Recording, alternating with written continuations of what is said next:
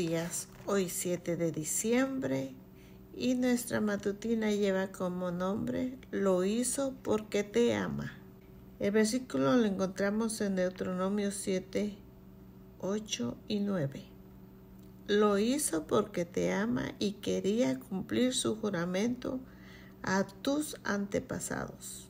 Por eso te rescató del poder del faraón el rey de Egipto, y te sacó de la esclavitud con gran despliegue de fuerza. Tim Keller presenció una conversación entre R.C. Proul y Alec Moiter. El destacado especialista en Antiguo Testamento, Proul, estaba hablando ante un grupo de estudiantes de teología sobre la relación entre el Antiguo y el Nuevo Testamento. Cuando el doctor Moyer le dijo, si le preguntas quién eres a un israelita que va de camino a Canaán tras haber salido del Mar Rojo, te responderá. Estuve sentenciado a muerte en una tierra extranjera, en servidumbre, pero me refugié en la sangre del Cordero. Moisés nos guió y ahora estamos de camino a la tierra prometida.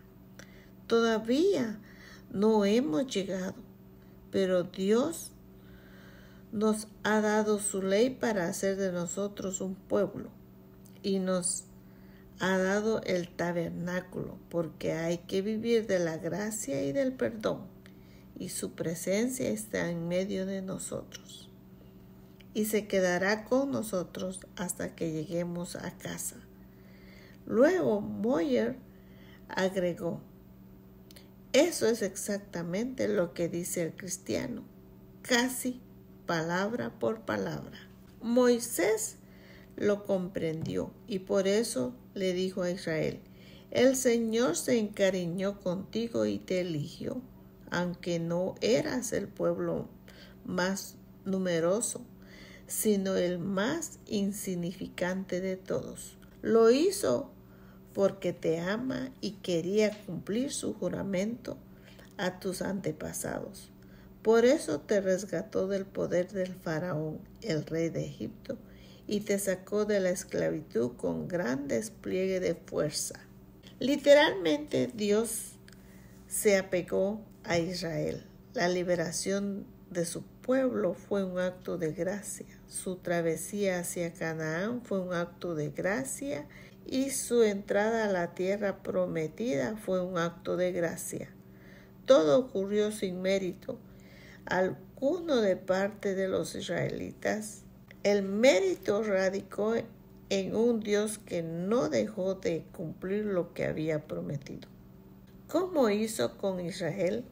El Señor usará todo su poder para liberarnos del poder de Satanás y colocarnos en la ruta que nos llevará al cielo. Y lo hará no porque haya virtud en nosotros, sino porque nos ama y porque cumplirá su juramento. Quizás seamos pequeños e insignificantes, pero Dios decidió encariñarse con nosotros y cubrirnos con su gracia.